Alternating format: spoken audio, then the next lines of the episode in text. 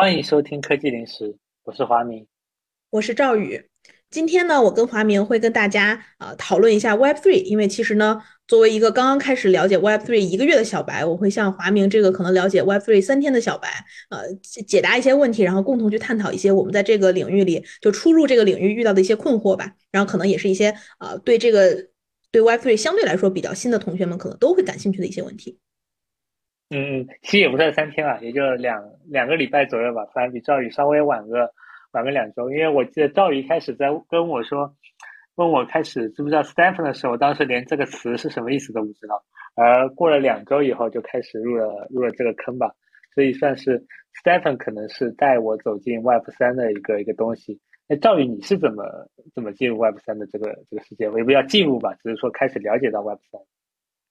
嗯，这个我觉得可能就是怎么说呢？我们还是赶了一个晚集，就是咱们俩一开始关注这个事儿就熊市了，这也是非常好笑的。可能我们就是属于在这个领域的中国大妈吧，就是当大妈开始买股票的时候就有一点晚了，但没有关系啊。我最开始知道这个事情是在去年年底的时候，我自己呢出于兴趣做了一个 X Infinity 的小研究。所以我觉得之后呢，就是沿着这个插图 earn 这条线，然后也呃比较早的关注 Stepen，然后买了鞋，这个相对来说是这个一脉相承，但那个时候不是特别系统性的看了这个领域吧，我觉得更多就是因为当时是我们基金的一个同事的一个好朋友。说打这个打游戏赚了很多钱，然后说卖一个东西卖了四十万美金。那后来我知道，其实就是 X 里面的那个小精灵，就阿谢嘛。但当时呢，就大家就觉得哇，这是什么东西？然后我就是自己去去看了看。但那个时候的 X Infinity 其实已经有一点儿，就数据看起来有点完蛋了。就这种东西，各种东西都在跌。大家也知道，就是可能呃，就是之后我没再关注啊，但至少就在三四月份吧，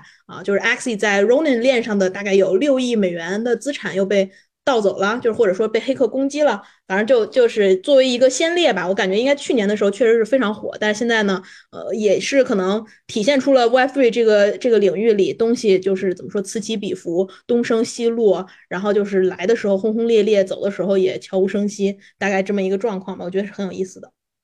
所以你是真正的在熊市的时候开始进入 Web3，也不要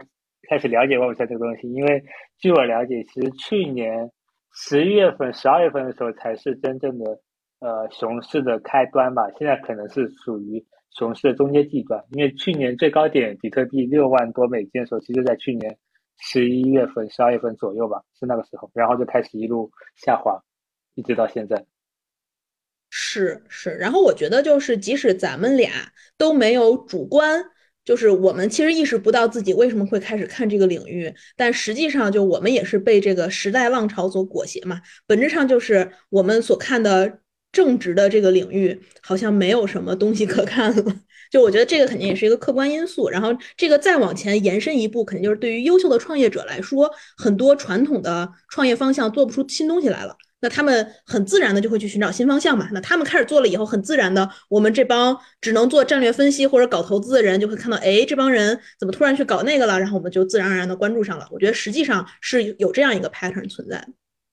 而且其实我觉得比较神奇一点是，尤其是我觉得像我们这样的人，本质上很多，呃，可能相信，如果从比例上来说的话，相信 Web 三的比例是比较少的。而且我们俩也没有内部勾兑过，说可能我跟你说，我觉得 Web 三很有戏，然后你跟我说 Web 三很有戏，我感觉可能是一个，呃，我不知道怎么说，就可能是大家在各自的世界里面突然都觉得 Web 三比较有戏，然后聊到一起发现，我靠，原来这就是 Web 三，而且 Web 三可能就是就是就是下一个一个大的机会吧，我感觉还是挺凑巧的。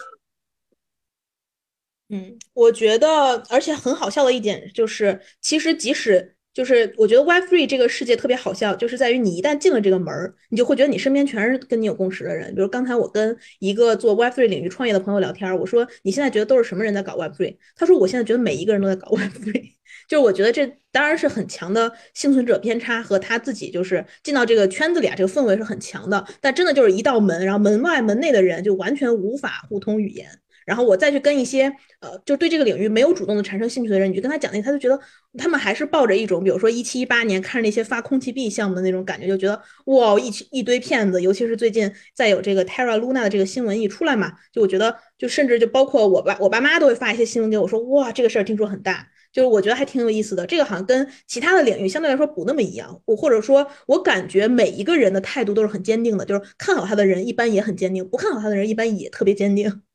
啊，是这样的。那可能就这么看下来的话，我可能还没有真正进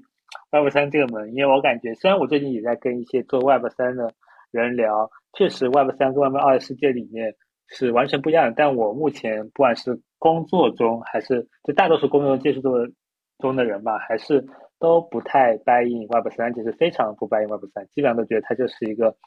一个一个很庞氏吧。而确实，就虽然这一波熊市跟一七一八年，呃，具体时间我也不太记得，可能一八一九年吧，那波熊市可能都是熊市，但我觉得这次可能还是会有一些一些不一样吧。呃，赵宇，你可以解释一下这里的不一样，你看到感觉是怎么样的？虽然我们两个都没有经历过那个时期，但是确实从我们观察下来，会有一些呃个人的感受吧。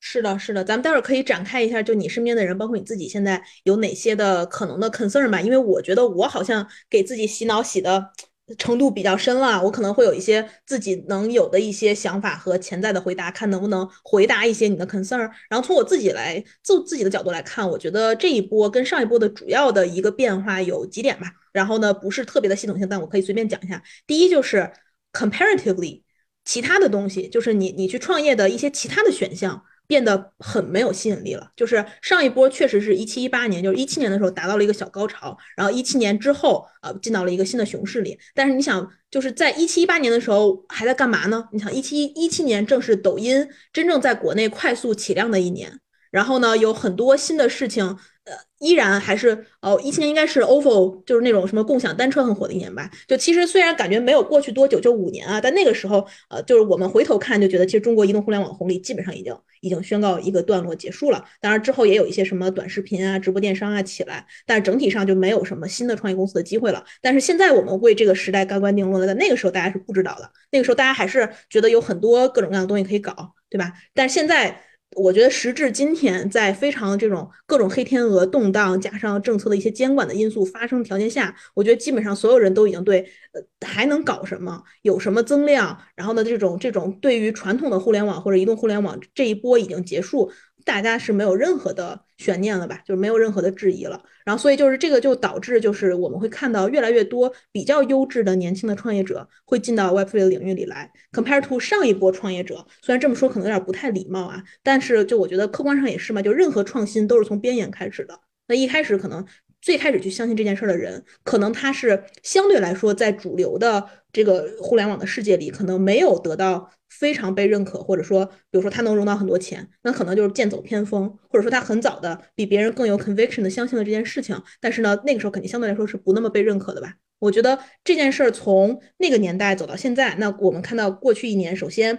有很多。实际上有应用场景的，或者说正常人觉得我能看得懂的东西，那就比如说至少 NFT 那种头像小图片，我觉得我能看懂。那像什么 Stephen X 这种游戏挣钱，我觉得我也能看懂，因为这件事儿早就存在了，对吧？那我们假设把 NFT 的那种比作艺术品，或者说比作盲盒，有点像泡泡玛特。那我们把这种就比如说游戏里赚钱比作其实本身，呃，就是游戏里你有通你有一些方式可以去交换自己的资产啊什么的这种东西，就是。古往今来一直有嘛，所以就是我觉得从一个纯看应用层的角度上来讲，这个事情肯定有很大的变化。其次就是外部环境，呃，我觉得 Web3 和区块链这件事情本身肯定是代表了一定的反建制的思想的。我不知道华明怎么看，就是它有一点点反你的既有的体制和既有的这种利益分配的结构。那其实，在一个相对来说歌舞升平的世界里，可能这种东西是不那么容易被接受的。但是呢，我们在现在这个世界里，其实看到了很多。呃，相对来说不那么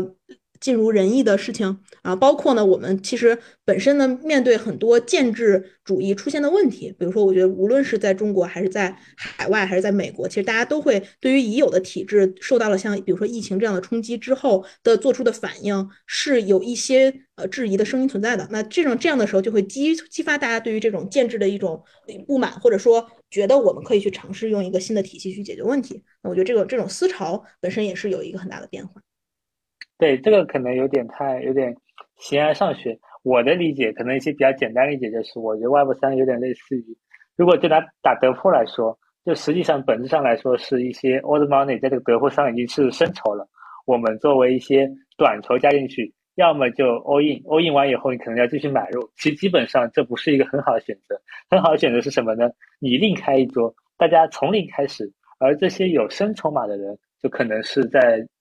old money 世界里面赚到了很多钱的人，基本上他们很难再去相信这个呃新的一桌，或者说很难参与到这个新的这一桌的一个得铺局上来说了。这可能是我觉得为什么 Web 三的世界里面会有这么多的年轻人，尤其是在中文世界里面，因为美国现在看下来还是有很多越来越相对来说背景比较不错的人在玩嘛。但中国世界，我理解在一七一八年甚至更早之前的时候，其实我觉得大多数还是一些相对来说并没有那么光鲜亮丽背景的一帮人去呃加入过去吧。而随着一七一八年以后，有了一些呃一些。大厂的一些高 P 吧，或者说传统意义上的精英的加入，比如说我们比较了解像美团的联合创始人王慧文这样的人的加入以后，确实我个人感觉现在的生态和一七八年还是不太一样的。就是我一七八年的时候，其实也有了解过一些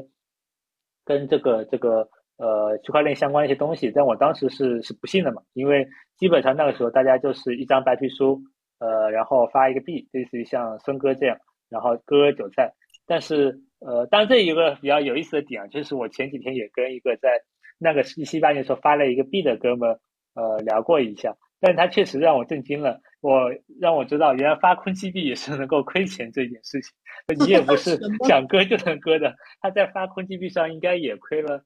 呃，几百万吧，但这几百万也是之前在比特币啊、以太坊上赚过来的，但是确实，但这个 anyway 可以后面作为一个 fun fact 再讲。确实，一七八年的时候还是以这样的空气币为主吧。你想，不管是呃具体名字我可能不记，反正各种各样的一些一些空气币吧。但这两年，尤其是让我关注起来的，像 Stepen 也好，包括像阿谢也好，或者说可能有一些去中心化交易所，像呃 Uniswap 也好，或者像 SushiSwap 也好，或者说像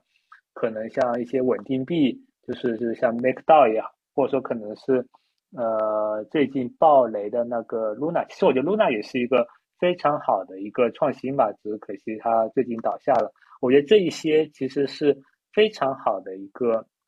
一个生态，就它其实除了呃 Layer One 或 Layer Zero 的一些一些呃公链以外，上层已经涨了非常非常多的一些应用层，导致你不管想做啥，你想做金融，你想做。应用你想玩游戏，你这样只想买收藏品，然后炒炒作，都是完全可以满足你的需求的。所以我觉得这是一个趋势吧。可能我们再过两三年到二四年、二五年来看，可能上面的应用会呃超乎想象的多。可能很多像 Stephen 这样把 Web 二、Web 三结合的应用也会越来越多。我觉得这可能是每一波牛熊过去以后，这 Web 三带来的一个非常大的一个变化吧。因为或者在我们再往前，其实一七一八年这波熊市再往前一五一六年的时候，实际上那时候以太坊才刚刚出现，所以基本上你每一波的变化是非常非常大的，就你很难想象，就像我现在也很难想象两年后 Web 三的世界是怎么样的。但是比如说，如果让我现在要看，呃 SaaS 的市场，或者说让我看什么硬科技市场，可能两年后中国还是有一些能够大概感觉出来的一些东西吧，因为毕竟两年时间并没有。在传统世界里面，两年时间并没有那么的长，但是在 Web 世界里面，Web 三的世界里面，两年时间并没有那么短，这是一个 非常大的，就我自己这段时间看下来的一个很大的一个感受吧。嗯，哎，正好就是你刚刚提到这一点，我刚刚好像也忘了说了。我觉得这一波跟上一波有一个区别是，上一波的熊市。哎，Web three 从这个世界里又又转身又走出来了。我觉得这个对于很多像我们这样的小白来说是一个很大的信号，就是因为历史上真正的泡沫，比如说郁金香，都是只要垮它就会一垮到底。就再也不会起来了，就不可能说一个事儿它还有波动，然后它还能再次有一个泡沫出现。那凡是能从这种泡沫破灭中又能重生的这种，我们一般认为它还是有点价值的。那比如说像互联网，其实两千年的时候也互联网泡沫崩溃崩溃过嘛，但是我们现在就是没有人能够去否认互联网本身的价值嘛。所以我觉得 Web3 从一八一九年的这种熊市里再次走出来，然后呢，尤其是去年又那么的火爆，我觉得本身是给我。呃，包括我不知道对你是怎么样，就肯定是给我给我信心的，就让我觉得，如果它再跌到很低的程度，比如说现在我们肉眼可见，可能半年内它就会跌到很低，我觉得那我会愿意去抄底啊。我因为我觉得它还在能，我还它还能再起来，对吧？那就呃，unlike 可能再往前的一些人，就是有的时候你你面对的真的是一个你觉得这玩意儿可能会归零，那我觉得这个心态是有一个很大的区别。而且我觉得这个心态不只是存在在像我们这样的人身上，那肯定是对于一些需要去配置资产的富豪或者一些比较传统世界里的 old money 来说，那他肯定也会觉得 OK，那这是一个新的资产。属性，然后呢，虽然它可能避险没有呃，就是之前想的那么好吧，但是它肯定也是一个一个新的 asset class。那可能当它跌到一定份儿上的时候，他们也愿意去配置一些。所以我觉得这样的一个共识的建立吧，共识又是一个很 web3 的词儿了。这样一个共识的建立，其实是我觉得给了这个领域一个比较好的支撑的。但是啊，我其实对于这一点还是比较怀疑的，因为可能我们现在处于一个熊出，或者说可能熊。熊市中期稍微偏早期的一个阶段吧，所以大家可能会相信说，我不管怎么样跌成狗，我可能到时候也都会去抄底。但你想现在，呃，现在就美股的 SaaS 来说，你很难说什么时候它会是个底，以及你可能到最后大家都不聊这玩意儿了，就可能我不知道，可能半年以后我们俩你再也不聊我们三个，这是这也是非常有可能的。等那个时候以太坊可能跌到个一两百刀，然后 BTC 可能跌个跌到个一千刀。可能真的，我觉得会有这个信心，尤其是在这一次的低点比上一次一七半年低点更低的时候，我觉得还是会有非常非常非常多的人离开这个这个赛道的。然后，确实这段时间也聊到了过去，尤其在一七一八年或一八一九年那个最低谷的时候，确实有很多人是离开了这个赛道，以及那时候如果坚持下来的人，在二零年、二一年这一波。确实都生活的还不错吧，也不一定生活还不错，就是说他们确实也获得了一些比较不错的，不管是资产上的增值也好，还是说在一些项目上的一些产出也好，都是比较不错的。嗯，是我也是经常听人提起啊，就是如果是回到一八一九年，其实当时遍遍地黄金，你就随便捡吧。但主要是那时候各种 VC 啊什么的根本就理都不理，对吧？就是今天你对我爱答不理，然后明天就高攀不起了，就这种故事。但是我觉得。前提是你还有别的东西可以看，对吧？那个时候，那个时候的投资人，OK，我就完全不看区块链，不看 Web3 了。那扭头去看什么呢？那你说咱俩半年以后看什么呢？你说那时候 SaaS 就能起来吗？可以看硬科技。哇哦，哇哦，对，这也是硬科技。对，这也是我觉得很很神奇点。就其实啊，呃，你会发现，就是本质上 VC 是最适合投有网络效应的东西的嘛。就是呢，真正让 VC 赚的盆满钵满的，其实都是移动互联网的那些好项目。就实际上，就比如说像消费，嗯，都是没有那么非线性增长的，呃，然后呢，它的整个成本结构啊什么的也没有那么，比如说像是互联网产品，对吧？那它就是没有什么太多的边际成本。那这个我觉得商业模式是很不一样的。所以有的时候大家是一步一步被逼过来的。那你想一三一四年的时候，让你去看消费，你都不会去看的。对吧？但是之后呢，你就看了，然后这个赛道又很火热了。那然后呢，就之前大家也都不看 to B，不看 SaaS 的，那你就被迫看起来了呗。看看了一些你之前可能都不那么 buy in 的东西，然后随随着这些什么软科技啊、消费啊也不太能看了，然后大家又去看硬科技了。但是你说这玩意儿真的能给大家多少非线性回报？那我觉得还是打个问号吧。所以我觉得至少区块链或者 Web3 它描绘的这个世界里，应该还是一个新的，充满了。呃，潜在的网络效应可能的这么一个世界，那其实就是，即使你现在比如说你非共识，你不看好这件事儿，但是这事儿如果真成了，那给你的回报确实是能够比较 match，像是之前移动互联网带给大家的这种机会的，我觉得这个是要客观承认的。对，然后最近其实我也深有体会吧，因为这两天也刚聊了一个，呃，有点类似移动互联网那时候的一个项目吧，他是想做呃新时代的 boss 直聘，当然有很多人这么说过，但是确实。我可能聊这种移动互联网项目比较少，所以我觉得刚听到这一点，或者说在聊的过程中，虽然他的团队背景或者说呃产品的一个形态，或者说它的一个呃整体的一个前景，整体可能没有其他项目那么好吧，但是我确实从中有一种非常激动的感觉，就是那种可能是胜率小，但是赔率大的那种激动，因为他要想做成 BOSS 直聘，说实话非常难，但是他一旦做成了，那的。回报是非常非常高的，因为你想，BOSS 直聘上市的时候最高，我记得应该是两百亿美金吧。然后现在整个美股，尤其中概股都跌成狗了，它都还有八十亿美金。那你想，八十亿美金的时候退出，你就算是小几亿人民币投进去，或者说十亿人民币，即使估值比较高一点，十亿人民币投进去，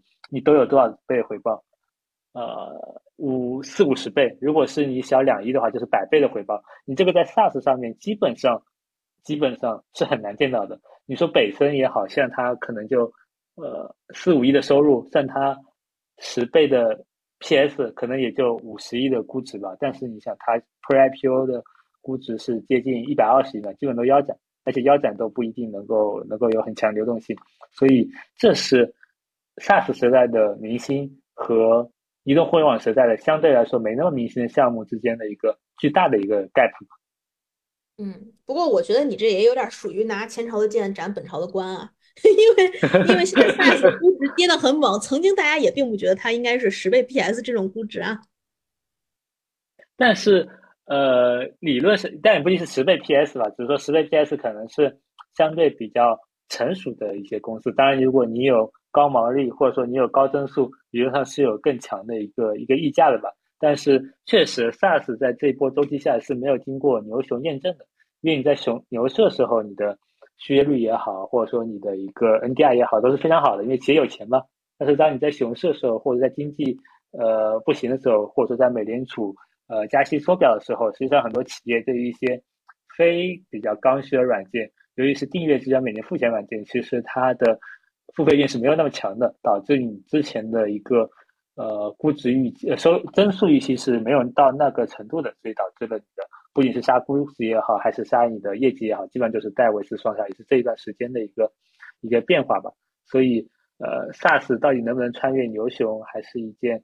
呃，很难说的一件一件事情嘛，但确实，我个人内心还是比较相信，呃，software is in the world，这个还是我非常答应的。只不过确实它的这个一点的坏处也好，或者说它这一点的问题也好，其实以及它给投资人带来的回报来好来来说也好，它确实不是一个相比于互联网时代来说，不是一个呃非常好的一个一个投资标的吧。但是，呃，投资其实是在找局部最优吧，你没法找全全体最优，就像。就像赵云刚才说的，你没法呃去找前朝的官，就是你没法在这个时间点说我要回到二零一零年，我要去投什么呃什么什么什么滴滴、美团，然后回到二零一五年去投拼多多，这没法做到的。你只能在当前时间点下寻找局部最优，那可能就是 SaaS，可能就是这个时间点的一个局部最优。如果我们不考虑 Web 三的话。不愧是 SaaS 投资人，聊着聊着总还能会聊回 SaaS。那我继续聊回 Web 三。那我就不过我觉得就是 software，对 software is eating the world，其实也未必是 SaaS 嘛，因为你想一想啊，美团是不是 software？我觉得也是。但是你想那个 Anderson 说出来的时候，说这句话的时候，其实他指的 software 不是指这些移动互联网的 software。啊，是是。嗯，但是呢，话又说回来，其实让我最 buying Web3 的一点，就是还是人，就是 demographic，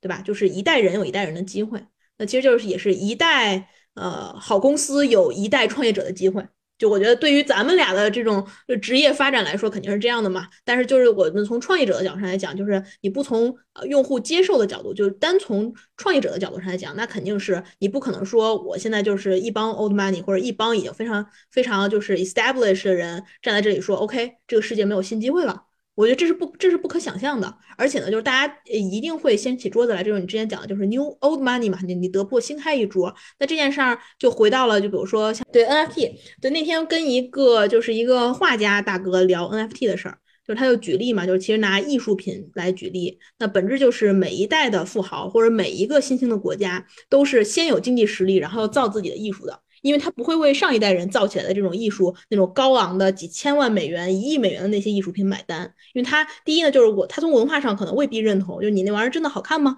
其次就是，那我为什么就是你炒起来的画家，你炒起来的艺术品，我为什么要为你买单呢？所以就是我们会看到，OK，像美第奇家族搞了文艺复兴，那之后就自然会有人去搞印象派，然后呢，等美国超过英国成为世界老大了，然后二战结束以后，他们又要搞现代主义，然后呢，呃，新的呢这帮就是怎么说搞互联网起家的这帮富豪，然后尤其是这种币圈的这帮大佬们，要搞 NFT，要搞一些呃，就比如说这种很 A bit，然后很呃新时代，然后很像素风的这种这种感觉，让他们很认嘛。就我觉得，呃，本质上就是他们。呃，内心的核心逻辑就是我要造我自己的事，我要造出来我自己的东西。那这个当然也是艺术品是后置于财富的，但是就是从这个创业的角度上来讲，那你肯定是要留给每一代有想法、敢想敢干的人一些这种冲出来的口子嘛。那我觉得现在看这种口子肯定是越来越少了。那呃，但是就是属于怎么说呢？呃，某些时候我们看到啊，虽然我们这边是这种情况，但是那帮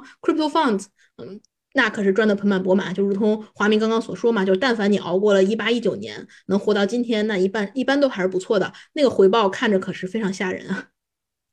但是我最近也聊了一些 crypto funds，现在那其实他们没有想我们想象中的回报那么高，但确实会比呃传统的这些 VC，但我不知道互传统呃投移动互联网时候那 VC 怎么样，回报怎么样，但是确实比投。呃，移动互联网之后的这些 VC 的回报倍数会高一些，以及它周期会更短嘛，因为它是二加一的一个模式，所以它的退出周期也会更短，流动性会更好。但它回报数确实没有想象中的那么高，这还是我你说，对对，还是停留在呃小两位数的一个 IRR 吧。哦，这么低的吗？但是我自己理解中，就是且不说，我就说传统的 VC，你觉得怎么怎么一个 IRR 算比较好呢？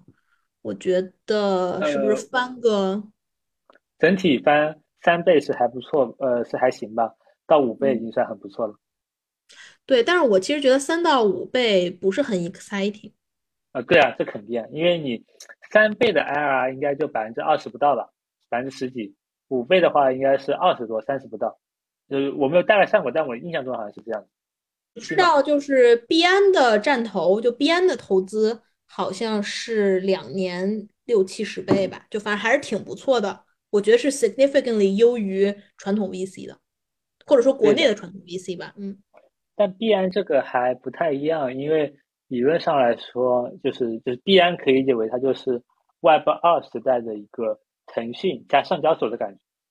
然后。如果你让腾讯投这些项目，因为腾讯其实理论上在 Web 二世界里面投了非常非常多的项目嘛，然后他投这么多项目以后，他还能给它上市，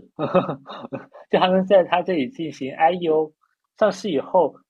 而且他还没有监管，因为其实理论上来说，在 Web 三世界里面，基本上全靠自觉吧，或者说企业靠一个呃一个理论上的一个呃一个约束来约束大家来做事情，所以。币安它本质上它的收益率回报是比这些传统的 VC，即使是 ACU 类也会高非常非常多的。这也是为什么像这些交易所的站头的老大，或者说负责 listing 的人，呃，OK 也好，币安也好，还是什么也好，基本上这些负责人两年之内必换，就他两年必换，因为他肯定会有非常非常多呃的一些 undertake 吧。太强了。不过我觉得这个也是很有意思的一点，就是其实 Web Three 根本没那么 Web Three，就很多我们所说的什么 Web Three 让用户能 own 自己的数据，很多东西还是停留在梦想中嘛。就实际上我们至少现在去看，很多东西上链的比例是相当低的。嗯，就比如说像这些中心化的交易所，首先肯定是啊，就是这个领域里还有非常非常多我们认为是基础设施的东西，其实是挺中心化的。除了像是币安这种交易所，那还有一些像是别的，就别的都不说，就先说大家。用什么经营社区呢？那 Twitter、Discord 不都是 Web Two 时代的产物吗？对吧？就是其实，呃，你说起来，这个感觉这个领域里还有很多很多事情可以做。呃，对，实际上我觉得，虽然大家都讲在讲 Web 三，但是实际上很多事情都还在 Web 二点几的一个程度啊。包括你像做一些呃，给他做审计的也好，或者说给他提供一些 infra 相关的也好，很多都是以。呃，Web Two 的公司，它其实本质上是一个 Web Web 二的公司，只不过正好它的客户是这些呃 Web 三的客户，包括其实最近很火的 Stephen，它虽然是以呃道的形式是吧，应该是以道的形式在运行的，但是本质上它的整个运营的逻辑也好，包括这个产品的迭代方案也好，它还是很中心化的。就是比如，当然这个这点不是说它不好，只是可能也是为了更好的一个。呃，这个产品未来的更好的一个发展，以及怎么呃怎么产生一个呃完内部的一个闭环吧，而不产而不让它进行一个死亡螺旋，可能也是为了这个目的。但是确实，比如说他要推出什么样的政策，把 mint 价格改到多少多少，办什么样的活动，还是非常非常中心化的，就完全基本就完全取决于像 Jerry 和 Young 他们两个人，包括他们这个团队的一个一个想法吧。嗯，而且我觉得，就从单从比如说以发币 versus 传统的 equity 这种方式去看待这个问题的话，其实。本质上也是，就是相当于是这些 Web3 的项目，把很多他们的类似于股权这样的东西，他们通过更早的上市或者更早的发币这样的形式，把一些这个公司的 stake 给到了用户嘛。那其实相应的就是，其实团队的持股比例，就如果我们还用一些 web two 的形容词汇来描述这件事情的话，他们的持股比例和 VC 的持股比例，compare to 呃我们所常见的这种股权融资的项目来讲，都是比较少的。对吧？那就是其实是，呃，我我觉得有点这个意思吧。然后呢，以这样的一些新的方式，比如说 to earn 这样的方式，能来快速的拉新。啊，就是把一些人给呃吸引过来，那其实本质上也是一种大家竞争到白热化了。那其实你想去挑战一些传统的 Web Two 的巨头，你想比如说让他们过来社交，让他们过来打游戏，其实你需要搞点新的花活嘛。那比如说我们纯从别的角度来看，第一，你让他你让用户 to 二可能是一种新的拉新形式；第二呢，这可能是相比过去一种新的商业化的形式。所以就是它呢，呃，是把 Web Web Three 或者把发币或者把一些这种治理的手段作为一个东西嵌到进去了，它本身想做的那件事情里。那那在这个维度上，其实 Web Two 跟 Web Three 也没有说一个非常泾渭分明的划分界限。对的，所以对于这些 Web 二和 Web 三。中介于这中间，或者说两者皆有的这些产品，就是就是你因资产而来，最终还是因体验而留下嘛。就是本质上，就像那个王慧文所说的，它本质上是通过 token 来把你一开始进行投放，或者说进行一些呃获客的方式，把它简单化了嘛。对，就是之前，嗯，对，你说。你说，就我说之前嘛，就比如说现在你想再造一个 Keep，那你想想这个你现在面对的流量成本，compare to 当当 Keep 去获客的时候的流量成本，那肯定是不可同日而语的。那也就是烧钱去买买用户这个行为，很多时候就已经不 make sense 了，就因为这个流量实在太贵了。但是你搞一个 To 二。大家来挣钱，那可能一下这个大家的就这种 incentive 就变得非常非常强，然后有无数人涌进你的平台，你还得通过发邀请码的方式去限制新用户注册的速度等等吧。就是我觉得这个事情肯定是，呃，就是我们就是单单纯从我要做一个影响更多人的，然后想要在新时代做出一些新东西的，呃，运动 app，从这个角度来看，那肯定会是一个好的获客方式。但是呢，这潜在的问题就是，因为你的用户行为，第一，来你的平台就是为了 to earn，那你之后怎么？当他 earn 不了的时候该怎么办，对吧？那你之后怎么呃破圈，让他吸引到一些不是 for to earn 的人啊？以及就是怎么能够呃，就假设人人都想挣钱吧，但是你你的钱从哪来，对吧？大大家持续的从你这个平台上挣到钱，甚至包括阿谢和 Stephen 早期的收益都是能够支撑一个人全职工作的。就你每天就走走步、跑跑步，然后你你挣的钱，就比如说一天能挣上千块钱，对吧？但这种事情呃。显然，我觉得是不可持续的。那等那一天到来的时候，你怎么能让你的用户因为别的原因继续留在你的平台上，就会成为一个新的挑战。所以回过头来，就是因为这里其实也回到了大家对这些，我尤其是这些现在目前处于 Web 二世界里的人，包括我自己，可能也有一些质疑吧。就是呃，比如说刚才刚才赵宇你说的，比如这些钱从哪里来，以及不管是像阿谢也好，或 Stephen 也好，到底是不是一个庞氏骗局？嗯，这件事儿我我我就就是怎么说呢？就是有一些些想法吧。但是这个我觉得，呃，可以说这事儿肯定是很庞氏的，呃，但是呢，它是不是庞氏骗局，就在于它崩不崩嘛。只要麦道夫一天不崩，我们就不会管它叫庞氏骗局，对不对？我觉得，然后呢，那天我就是跟一人聊天儿，然后我突然意识到，确实让他说的也很有道理，就是我们生活中的非常非常多的事情都是庞氏，比如说养老金。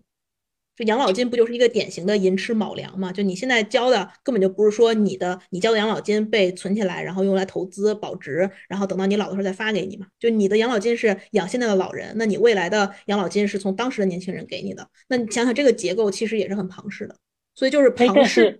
但是这一点是不是我印象中还有一些不一样的养老金的一些模式啊？它是根据你呃你存的钱，然后它来帮你做投资。然后帮你等你老的时候再把这笔钱给你，就它是你的养老金是完全独立的。我印象中美国好像有这么一种一种模式的。对，美美国是这个的，好像中国也要逐渐开始推了，就是就是个人养老金嘛，就是其实美国是通过它有一个你的那个 401k 的账户，然后呢，你可以就是它会定期的，你可以往里存钱，然后实际上我们都知道养老金是去留，就是去 support 非常非常多 VC 的时间非常长的这种很就是很长青的钱嘛，但是国内目前还不是这样的，所以国内目前还是一个你懂的发出去的嗯模式。嗯嗯嗯，所以你会发现某个，比如说某个省，它突然养老金告急了，那就是可能就是随着，包括这也是就是人口停止增长，甚至往下走，新生儿不够多的时候带来的一个潜在的问题吧。就比如说现在的新生儿变少了，那等他们开始工作的时候，谁来养当时的老人？那就是一个现实的问题嘛。我其实我听到一个一个比较 有意思的段子，就叫“北老南养”，就是北边的老人靠南边的年轻人来养。对对，所以好像是吧，就是他们真的是在讨论怎么能够去跨省的去搞这个养老金啊什么的。但是就是呢，就养老金只是一个例子啊，就是我觉得核心就是其实很多东西是相对来说比较庞氏的，就是庞氏的就在于它这个东西是靠增长来维持的。那你想，其实很多很多东西都是靠增长来维持的，比如说我们所熟知的 SaaS。对吧？就是你如果把它简单的定义为这个东西要靠增量，然后靠增长，靠新注入的呃，无论是钱还是用户还是信心来维持它的存在。它一旦跌破的话，一旦大家对它失去共识、失去信心，这个事儿一下就荡然无存了。其实这样的事情非常非常多啊，对吧？那就我比如说，我觉得在所有证明自己，嗯。但是像 SaaS，它至少不会归零吧？理论上来说，只要它能够有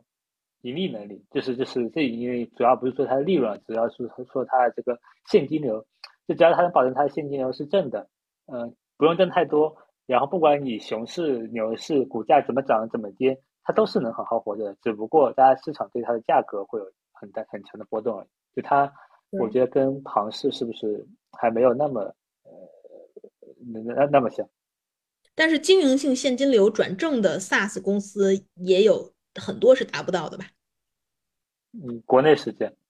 对，是的，一就我随便举一些，就是那种跌的非常非常惨的例子啊。就一方面肯定是因为这个流动性紧缺造成的这种中概股的下跌嘛，但是也有一些是商业模式本身受到了一些 challenge 吧。就我觉得，包括像是叮咚买菜这一类生鲜电商啊，然后也包括像是完美日记这一种，就是靠。巨额的这种营销费用去获客，然后但是复购比较呃相对来说比较差的这种消费品牌啊，我觉得都是这样，就是它本质上就是在自己的模式没有被验证能跑通之前，融到了非常多的钱。那它之前的就是所有的这些呃，无论是大家对它的信心啊，还是它这种这种呃估值和市值的不断的上涨，其实本质上都来自于增长嘛。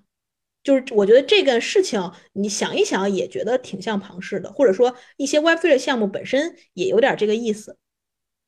对的，我觉得是不是在移动互联网的世界里，或者说在 Web Web 三的世界里出现这样的东西的概率会会非常大，因为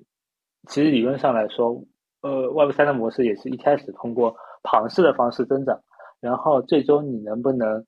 呃获得一个一个完完整的闭环，或者说你破除别人对你庞氏的质疑，是需要非常时间非常多的时间来消化的。就比如说像 Stephen，他现在。本质上，我觉得，它还是没有脱离庞氏这个点。当然，其实有很多呃，大家的方案是说，它可能理论上是能够打破这个庞氏的。就比如说，呃，它现在的这一点不就是因为它的有一个 BGST 是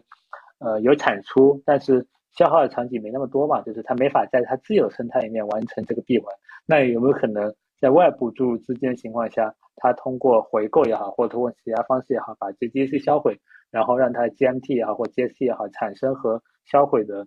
呃达到平衡，那是不是它这个游戏就能够一直一直玩下去了？而这外部的注入可能就有很多方法了，不管是你像阿迪、耐克这些鞋子给它充钱啊，或者说类似于呃用户的充钱啊，就可能像我想买张健身卡，如果这里就变成了我想买一张跑步卡这种充钱，理论上如果它能达到一定的一个量级的话，还是能够实现这个这个内循环的一个跑正的。嗯，我觉得就是，嗯，你说。但 Web 三跟跟移动互联网不同的点是什么呢？移动互联网你还是要等跑证以后才是有可能上市。当然，可能你像每日优先也好，或者京东马赛也好，还是完美机也好，他们可能在跑证之前就上市了。但是大多数移动互联网公司还是都得在跑证以后上市的。而你在 Web 三的世界里面，可能你这故事能够想出来，产品差不多了，你就可以 IDO IEO 了。嗯。不过我觉得这个也是它去中心化的一个来源嘛，就是其实就是你一定要等跑证才能上市这件事儿，本质上是因为有一个中心化的证监会或者 SEC 在盯着你，然后你得交一大堆有的没的的材料，然后去证明你这呀那呀的，然后包括合规啊什么，你才能上市。那现在就是那我不想让这个卡子卡在任何一个中心化的机构手里，那我自己就行。那本质上就是其实是失去了监管，然后呢换得了更大的自由。但是我觉得客观上来讲，一个自由的世界往往都不是一个平等的世界。我觉得这个这个就是有点类似，就是当当你完全就比如说完全资本主义的时候，你肯定相对来说没有那么就是财富的重新分配嘛。那你的社会公平肯定是会受到影响的。因为我觉得在一个完全自由的情况下，那就是强者越强，弱者越弱，这个是难很难去避免的一件事情。但我觉得非常有意思的是，就是。就是币圈或者说 Web3 现在在宣扬的那个概念，反而是有一点，比如说往平等啊这种去靠的。但是呢，呃，我又想象了一下，因为它的这些缺少监管和野蛮生长，其实最终造成的肯定是一个相对来说比较马太效应的事情。只不过现在呢，这个东西还处于早期，还比较蛮荒，所以整体上大家还能觉得人人都有机会，然后还能赚到很多钱。不然其实你想在 Web3 的世界里搞点老鼠仓是完全正常不过的嘛。你要在 Web Two 的世界里，或者在我们传统的这种金融世界里，这种东西还是不合规的，你还有很多风险。对啊，这是就像我们刚才所说的嘛，就是这些交易所负责，这些什么这些交易所负责 listing 或者说负责站投的这帮人，基本上一两年就会换一个岗位，就是因为呃，其实因为没有人去呃管你有没有这个老鼠仓，或者说有没有法律去限制你，只不过就不能让你在这个位置上待待太久嘛，也是为了这些。项目方的相对公平。我觉得庞氏呢这件事儿，归根结底还是信用，就是因为你想，其实比如说发生挤兑这件事情，在传统金融领域也会发生啊。就你一旦发生了，就是，我们认为坚不可摧的，就比如说建立在这一套中心化，但是相对来说有法治的，然后相对来说比较合规的这一套体制，也会因为大家信念和共识的消失而崩溃，对吧？就是其实其实这个问题就是，只不过说呃，Web3 的项目还没有能够凝聚像传统的这种呃政权啊，然后呃这种中心化的组织这么强的共识。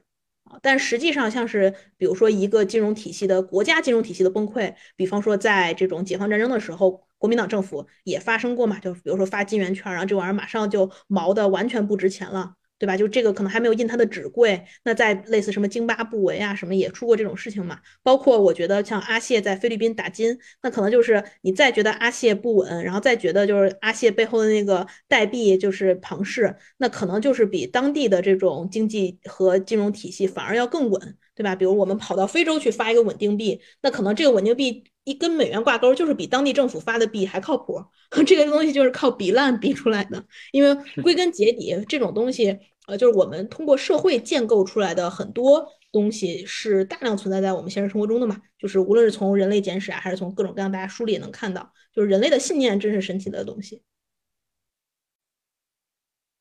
而且我觉得本身金融的发明，就我觉得这也是为什么比特币或者啊不不能说比特币吧，就区块链吧，有那么多金融啊或者 DeFi 的应用。那本质上也是因为就是就是呃就是之所以有金融这件事儿，就是因为是建立在信用的基础上的嘛。就是你想在远古时期，大家就是甚至没有货币的时候，然后再过渡到可能有货币但都是金银，然后也没有特别强的借贷，然后大家基本上也不会说像我刚刚说的像寅吃卯粮，大家基本上还是挣多少钱花多少钱的时候。versus 大家开始有了呃一比较成规的成体系的这种借贷体系，然后有了金融，然后你就开始进入了一个今天可以花未来三十年的钱，然后呢我然后呢你的这个呃你的钱呢怎么在这个不同的个体之间流转啊？然后包括你怎么通过买房的手段去为这种经济贡献活力，因为你其实是在透支你未来的这种收入，然后呢让这个钱更早的流入到市场上，然后刺激了经济嘛。就是这些行为本身都是。我我我自己觉得，当你当你深刻的去想这个里面的原理，我觉得跟 Web3 没有什么太大的两样。对，只不过呃，在 Web3 世界里面，它的金钱的或者说币价的一个涨跌的速度过快了，就本来可能是在十年甚至二十年发生的事情，现在可能就几个月或者说一两年就发生了，所以导致大家对它的关注度，我觉得在它牛市的时候是过大了吧？对，就是因为没有监管嘛。嗯啊，我觉得在 Web 三里面有一点非常好的一点是在，呃，比如说当时 Web 三里面，你其实可以它的创业成本门槛其实相对会比较低一点。就比如说对于我们自己来搞的话，其实我们搞 Web 三，我个人觉得搞 Web 三会比搞 Web 二更容易。就如果你说我现在要去创业，在 Web 二世界里面做一件事情的话，我其实很难想象，能想象到底能做啥？你做 SaaS 呢？你有没有非常多的行业经验？一般都是四五十岁的行业老兵去做。如果你要做移动互联网呢，好像没太多太多机会，也没有什么能做啥 App，哪个需求是没有被满足的。所以在 Web 二世界里面，现在我们越来越多去看一些呃非常牛逼的一些团队来高举高打，比如说阿里的 P 九、P 十、P 十一，可能你 P 五、P 六、P 七创业，你根本看都不会看，因为你觉得他们现在这个世界上都是没法成功的。而在 Web 三世界里面，确实创业门槛是非常非常低的，以及你可以通过非常少的人去打败非常也不一定打败吧，就是去做出一件非常非常牛逼的事情。因为我印象中，你像苏呃那个那个 Uniswap，它的这个交易额超日交易额超过 Coinbase 的时候，它才十个人，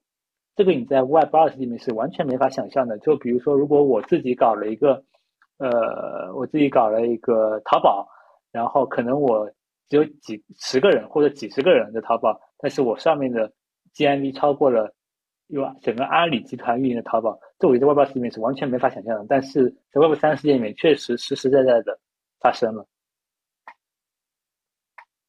嗯。而且我，但是我觉得可能话说回来，还是因为 Web3 的世界还不够大，对吧？就是来回来去就就是这些人嘛。就比如说你们看整个呃按钱包的活跃用户来算，可能全全球呃有过加密货币的也就那么小几亿，然后真正活跃的可能也就那么小几千万，对吧？就是整体上，因为它人数相对比较少，还属于 early adopter，可能你去提升渗透率相对来说还是容易一些。不过确实就如同华明所说，这个领域里让我至少吧，就我觉得我。personally 觉得好像我也能搞一下，就我也能创个业，就真的是有这种感觉，因为就是能够看到有非常非常多年轻的，没有太多特别辉煌的履历的，或者不是说非得是很成功的连续创业者，都能在这个领域里做出一些事情来。我觉得一个是。啊，相对来说，因为呃，怎么说，你发币这件事还是更有流动性嘛，或者说你能更早的，就是解决这个经济啊，或者你可能不太需要去呃倚仗投资人的钱就能完成一些事情啊。我觉得一个是因为这个原因，另一个确实是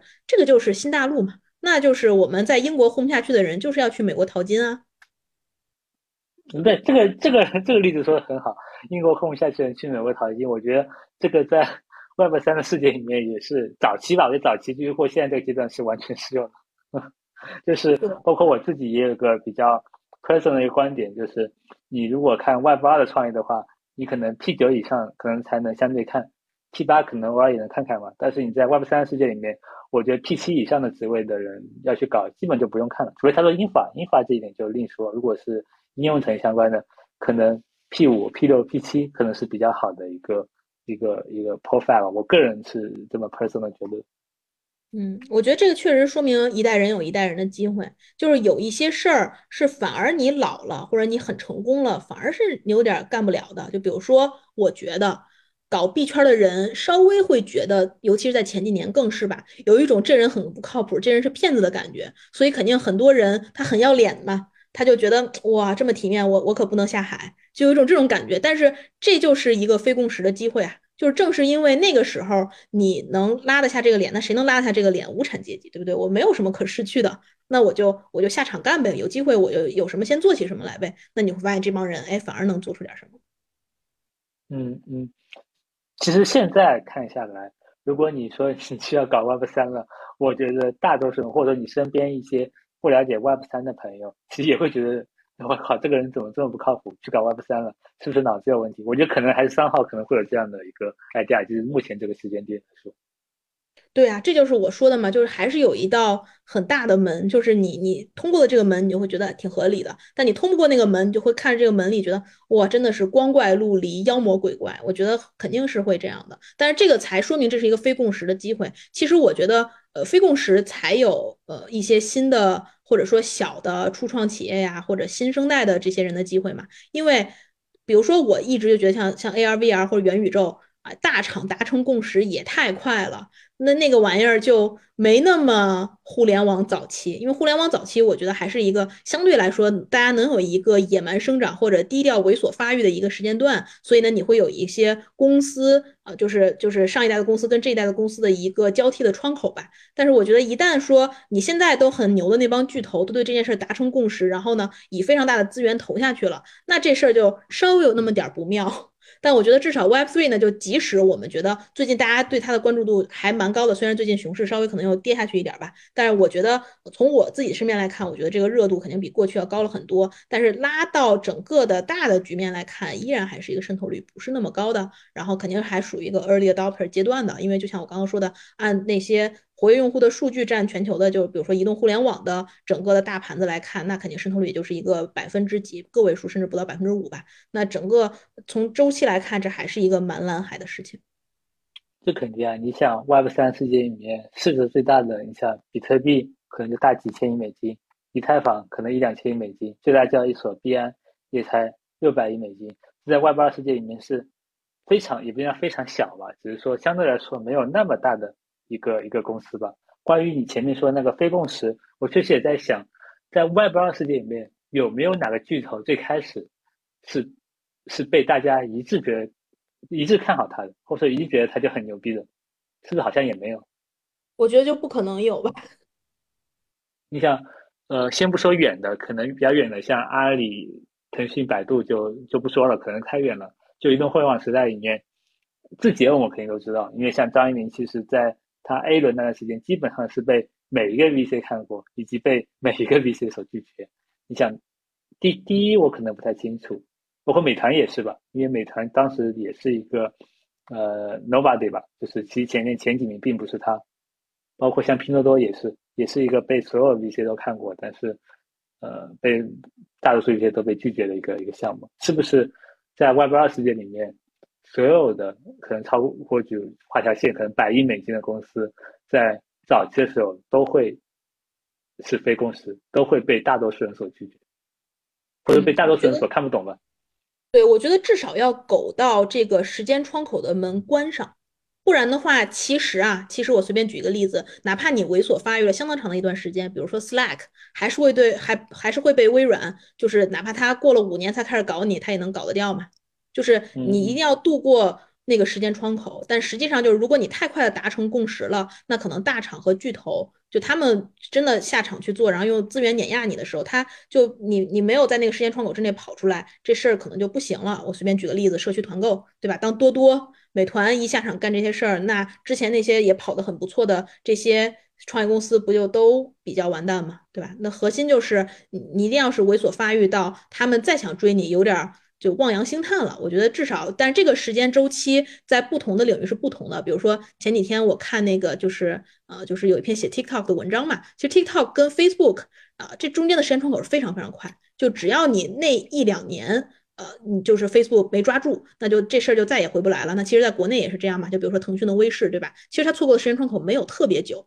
但你就已经不行了。那可能在某些领域，比如 To B 这个时间窗口还相对来说是比较长的，就是比如像 Slack 跟 Microsoft Teams 这中间可能有五年吧。所以就是我觉得主要还是要苟，就是苟住那一段时间，然后你就行了。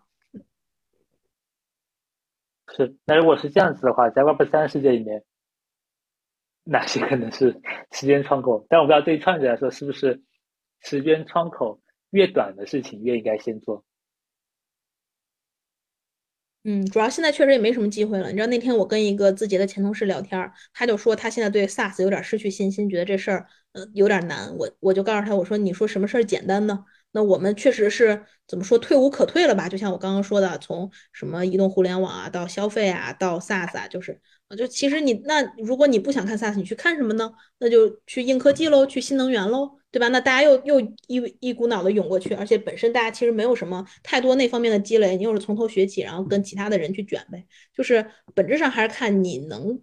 搞些什么。那我现现在确实觉得，除了 Web Free，有的时候可能被认为还可以搞之外，我们也可以 brainstorm 一下，你说还有什么东西是可以做的呢？嗯。好像确实会比较少，就像我前面说的，你本质上是在找局部最优嘛。前几年局部最优可能是 SaaS，这几年局部最优可能就是硬科技。当然，真正的更局部最优可能是因为我这个可能是在第一层，如果是在第二层或者第三层人，可能是在比如说不知道，可能一六一七年的时候，或者更更之前，你去布局一波 SaaS，然后去割一波。一八一九年开始开 SaaS 的这波投资人的韭菜，然后他到一八一九年的时候，这帮人去看硬科技，来割一波二一年、二二年打算看硬科技的这帮投资人的韭菜。这这可能是在第二层的这波投资人的想法或者创业者的想法。嗯，这确实是，但是那你说现在咱们怎么去割那些二四二五年的人？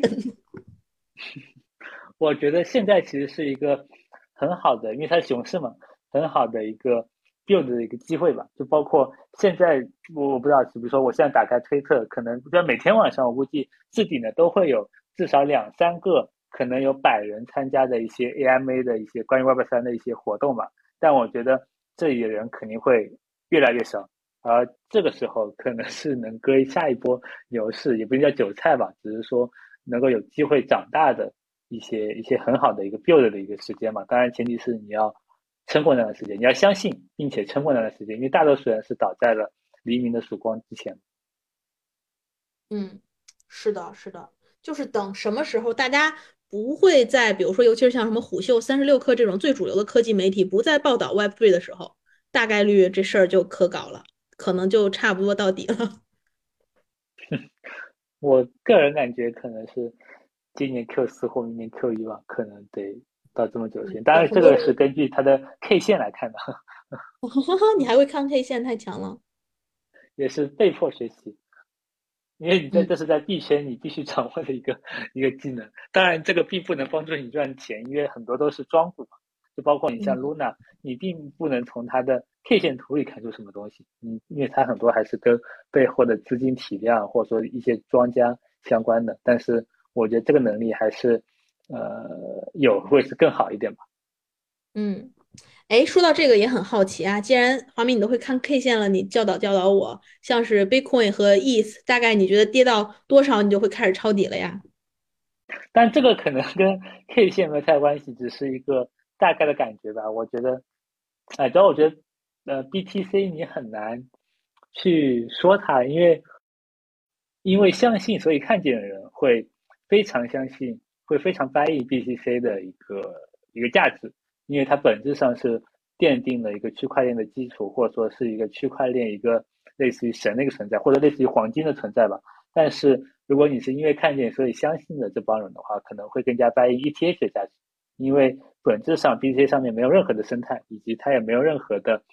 呃，真实的应用的一个场景，而 ETH 上是非常非常多的场景，以及世界上最牛逼的，也不叫世界上最牛逼的程序员，在 Web 三里面最牛逼的程序员都在 ETH 上进行开发、进行玩、进行进行炒也好，就是，所以本质上我觉得 ETH 它是一个不可能，也绝对不会归零一个东西，但是 BTC，我说实话，我我很我很难说吧，所以我如果要抄底的话，更会去。抄 ETH，当然后面说的可能不一定是投资建议啊，因为我们这个也不会产生任何投资建议。我个人觉得可能到五百以内，五百刀以内可能就会 all in 全冲进去了，然后到一千以内可能会呃开始抄底吧。嗯，哦对，再强调一下，我们所说的一切都是我们在怎么说呢？就是白日做梦，我们并不形成任何投资建议啊，而且本身我们也都比较小白。啊，对，并且利益相关的说一句，我最近加入。币圈也不要加入这些，就开始呃玩了解 Web 三，也就两三个礼拜，以及确实现在整体的 持仓是亏损的，所以我的建议不具备任何呃参考价值，大家只是听一下就可以。嗯，哎，不过话说回来，这个 Bitcoin versus ETH。我还听到过一种论据是，就是因为以太坊还是会受到一些新的，比如说 L1 的链的挑战吧，比如 Solana 什么，就它肯定会吃掉你一些场景。但我确实也很难想象以太坊完全被干掉，不太可能。而且我们还在期待着以太坊2.0的出现，可以把它的 TPS 提到一个新高度，然后呢，来去应对像 Solana 这些的挑战吧。但是呢，呃，这个逻辑的回归点就是 Bitcoin 这个事儿是独一无二的，因为它是第一个。就是第一个，所以无法被复制，无法被挑战，因为没有人会拿着什么 TPS 呀，或者你的性能啊、效率啊，去跟比特币比嘛。因为比特币就是 V Bitcoin 啊，就好像 CryptoPunk 是呃第一个 NFT 项目，所以别的也都别说啥了，它也不需要怎么好好运营，它天生就是有一些价值的。就我觉得，就是它的它是一个完全独特的东西，但是确实就如同华明所说，它缺点应用场景嘛，它就是一个。呃，digital gold 它就是一个数字黄金，除了它的总量是呃有上限的之外，好像确实也想不到别的了啊。反正也存在着这样的观点。我觉得等大概可能我自己觉得跌到我的心理价位了，我可能都会买上一点。分散持仓，对，分散持仓。对，那你刚刚华明说了他心里中的呃 ETH 能跌到五百刀，那我也随便就是怎么说大放厥词，就是。怎么说口若悬河也不是，就是反正满嘴跑火车的说一句吧，我觉得比特币我可以看，希望它能跌到一万六，随便说随便说。一万六的话，那你还是很保守的。我觉得一万六肯定也比较肯定吧，我觉得大概也能跌到吧。它现在是三万多，对吧？对，三万不到吧，两万九九千多，嗯嗯嗯，那就相当于一天就跌到一千嘛。就是你别，但是你你你你要这么想啊，就其实呢，相比前高，就是相比之前的 all time high，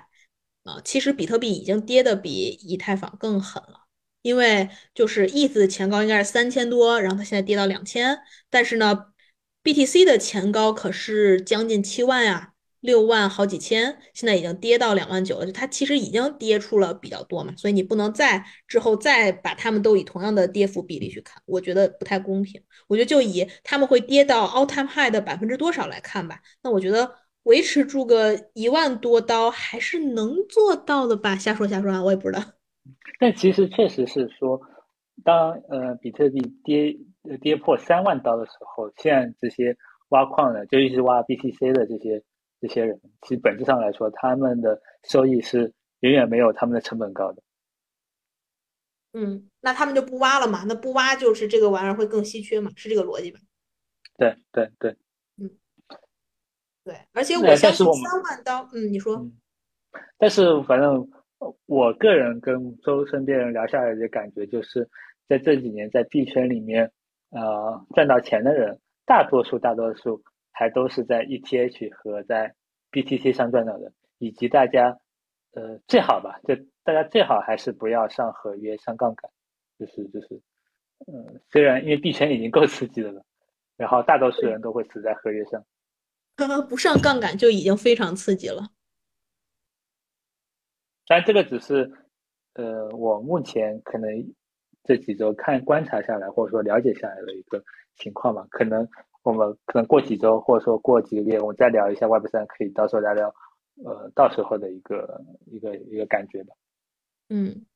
对，然后说回到大家能通过什么样的方式参与 Web three，我觉得除了刚刚我跟华明讲的，就是我们可以就是买点币之外啊，我觉得可以多跟大家聊聊天儿，因为我这也是我的一个发现，就是在一个东西相对来说比较呃一个赛道比较早期的时候，即使是一些可能在这个领域里有一点作为的人，都还是蛮愿意分享。或者比较 open，比较容易接触到的，就是，呃，而不像我们现在这个世界里的一些传统互联网的大佬们啊。我觉得 Web3 的也很多很多人相对来说还是更年轻，心态更开放，然后你也更容易抓到他们，跟他聊聊天儿。我觉得这都是还挺有意思的。对的，这个也是为什么在每天晚上在推特上，就包括像很多 KOL 都会，呃，不不一定在推特上，可能在腾讯会议上或者在微信群里面。开始免费教大家，或者说跟大家交流，或者说跟大家聊天，怎么，不管是怎么在 Web 三里面去玩，怎么加入 Web 三，或者说 Web 三到底是什么，一直是很基础的，以太坊是什么，BTC 是什么，他都会非常耐心的跟大家交流的感觉吧。因为我觉得 Web 三相比于 Web 二还是更为开放以及更愿意分享嘛。包括其实投资也是一样的。你讲 Web 二的投资里面，呃，除了一些可能没看懂的一些项目，如果你看懂了，你必定是会想要领投或者说独家投的。那你在 Web 三里面，基本上都很多都是十多个人或者说二十多个 VC 在投一个项目，可能也就分个五百万美金或者六百万美金，也不多。就是他并不会想要一个人独家吃掉这个份额，更多还是会与大家一起分享的一个一个形式去做的了。嗯，而且我觉得这个也跟这个其实也是跟这个商业模式本身有关，因为它更早的发币，所以呢，就是你如果而且它不会融那么多轮资。所以，如果你在它的可能就唯一有的一两轮融资里占了一个比较大的份额的话，那一旦它发币以后，你想要去套现，就这个机构想要去套现，就会导致那个币呢特别特别不好控制，对吧？就从这种怎么说控制币价或者说稳定币价的角度，你肯定希望筹码是相对来说比较分散的嘛，啊，因为它会更早的发币，所以肯定也团队本身也都没有那么多的 token，那肯定也不希望任何一家投资人独大拿超级多的 token 所以。我觉得这个也跟这商业模式本身比较有关。嗯，然后如果要加入 Web 三，或者说要进 Web 三的话，我觉得最核心一点还是那个那个所有 Web 三的人都会说的一个那四个字吧，就是 D Y O R Y O R，Do your own research，就是你得不管是什么事情，你都要做你自己的研究，相信你自己的判断，而不应该被其他人的判断或者意见所左右。嗯，除非，除非啊，假设我找到了某一个大佬的，呃，一个比较隐秘的钱包地址，那我可能就会想 follow 一下。这也是为什么现在那些 NFT 数据分析平台里面最火的其实是那个 巨金栏目。你观察这些巨金买了啥？对，对。不过我相信，真的 Will 也会尽可能的分散啊，就是他肯定不希望那么被抓到，这样他好左手倒右手，他肯定希望，对吧？不然的话都被 track 到了以后，他自己也赚不了那么多嘛。但这个也是，就像我刚刚说的，合法的老鼠仓的魅力。对他可能是有一个钱包是专门给大家 check，或者说他自己拿来做 PR 的。比如说他要开始买猴子了，现在其他钱包先买个十多个、二十多个。然后再在这个大家都知道的这个地址再买入一个，这也是挺有可能的。对，包括现在大家都盛传的就是这种，嗯，就是知名 hedge fund、知名资管公司狙击 Luna、狙击 Terra，就好像当年索罗斯做空泰铢一样，就是感觉都很怎么说惊心动魄吧？就是因为这个 Web3 的世界确实还是比较黑暗森林，所以呢，信息优势。然后呢，比如说资金体量的优势等等，就像我说的，在一个比较自由的世界里，其实像我们这样的小散都是瑟瑟发抖的。我们都都希望自己能够走得稳一点。而且我还亲自经历了 这个 Luna 的事件。你买了吗？我我还记得非常清楚，是呃哪一天晚上，具体日期我不太记得，反正是某一天晚上，然后我是在三十二块钱、三十二刀买的 Luna，就在睡觉前，应该是在晚上。十点、十一点还是十一点、十二点的样子，然后买完，然后就刷会手机就开始睡觉了。因为在这之前，其实有一点止跌的痕迹，开始往上回升了。结果这帮美国的对冲基金就专门趁韩国人睡觉的时候，因为韩国人的时差跟我们是差不多的嘛，而 Luna 还是一个韩国人的盘子，就专门趁韩国人睡觉的时候开始做空。然后等我一觉醒来的时候，我记得应该是八九点的样子，然后就只有十六块了。这还是非常震撼的，就是你睡了一觉，你买进去的钱已经一半没有了，然后就当场就卖掉，还好卖了，因为如果不卖的话，当天晚上 只有一块多了。就体验了一次归零了。而且即使你一块多抄进抄进去，第二天就变成一分。即使你一分抄进去，它零后面还能有五个零，但现在好像是四个零还是三个零，稍微回来一点了。但是你永远不知道它的底在哪里。哦，好刺激啊！而且这几这就发生在两三天的时间内，就不是给你非常大长的周期，你就这么两三天，从一个两百亿市值就瞬间基本归零了。太刺激了。太刺激了，所以我经常有一种这个领域本来就怎么说呢，起了个起起的比较晚，肯定赶不上早集，然后同时还就每天发生的事儿都应接不暇。从我开始看呃这个方向到今天，我觉得就新增出来的一些东西都已经看不过来了，更别提之前还要去挖坟，还要去呃去温习的一些老知识。哎，真的是。是的，我觉得 Web 三世界里面就是学习的资料特别多，以及你能够做的研究或者做的事情也非常多，以及 Web 三的世界里面可以说每个人都会都可以对外输出吧，就你可以自己搞一个你的你的 Mirror，也就是你的类似于 Web 三世界里面的呃博客，然后你写一些你的内容，或者说你搞个 YouTube 让大家来关注。其实这样做的人，我据我看下来，他的比例是远远高于 Web 二世界里的。嗯我觉得这个也是这件事本身让我觉得挺有意思的点吧，就是就就别提说怎么说呢，雕花儿，就是想一想怎么把这个信息呈现的更美观、更容易懂。就我觉得之前啊，呃，大言不惭的说，我们之前在字节做战略的时候，还是在做很多这样的工作嘛。就其实你呃 input 的东西没有那么多，呃，更多的时候你要想怎么把 input 转化成 output。啊，的 versus 现在看 Web3，那简直就是 input 多到数不胜数，然后你可能百忙之中才会想，OK，我大概总结一下这段时间我都学到啥了，就实在是应接不暇。我觉得这个，但是呢，这个是一个比较好的，我觉得至少有新东西可以看啊，让我们且不说挣钱吧，至少就是好奇心还是蛮得到满足的。是的，而且有很多非常非常新的一些概念，以及非常多新的一些知识，我觉得还是非常有帮助的，包括。最近在玩 Step，也让身体更健康了嘛？不管亏赚不赚钱，亏不亏钱，反正至少 健康是相对会获得一些。哦，太好笑了！哎，所以如果挣不到钱的话，你还会用 Step 走路吗？呃，你的挣不到钱的意思是，就是完全它的 GST 价格是零，是吧？嗯，就或是或者是说它跌到一个 insignificant 的程度，就是。比如说，我不知道啊，就这个 bar 对你来说低到什么程度算 insignificant？我觉得这个得得看嘛，但是我理解很多人应该，我可能可能也，我就得看这个时间会有多久。如果你养成这个习惯的话，因为我现在基本上是每天中午都会走，就是即使没有 step，即使我可能早上的时候走掉了，我中午还是会去走，所以我觉得这个习惯是已经。慢慢养成，也许如果走的时间越来越久的话，这习惯会越来越养成。所以我觉得，呃，不管它跌到什么程度，如果它跌到什么程度的话，可能我就不会再用这个 app 了。但是走的这个习惯，我觉得应该是会会保留下来。嗯，那还是挺强的，就说明之前一些其他的健身 app 从来没有，呃，要么就是没有获得你这个用户，要么就是没有通过他们的激励手段让你真正的呃产生这种运动的习惯，可以这么理解吗？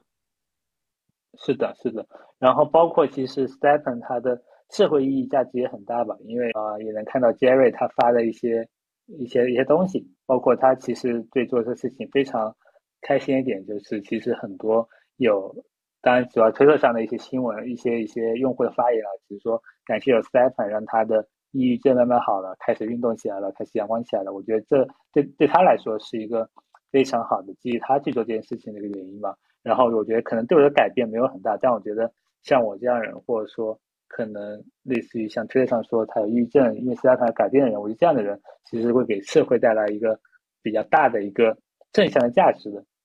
啊，这价值是不管你最后有没有死亡螺旋，应该是会长期留存下来的。嗯，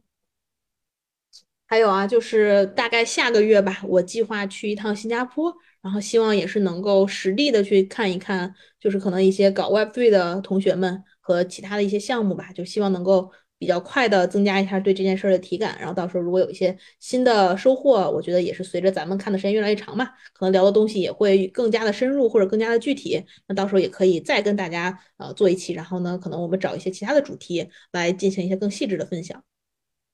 好呀，我不知道我们的播客的听众里有没有一些新加坡的朋友，如果有新加坡的朋友，也可以跟赵云联系，到时候再。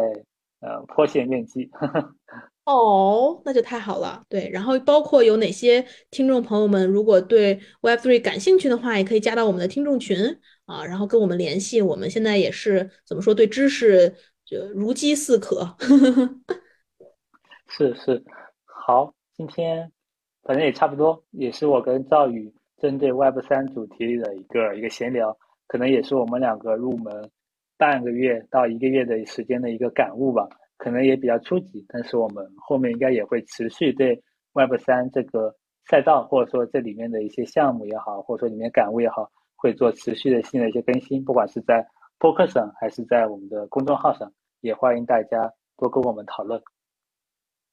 好呀，感谢大家，那今天就到这里了，拜拜，拜拜。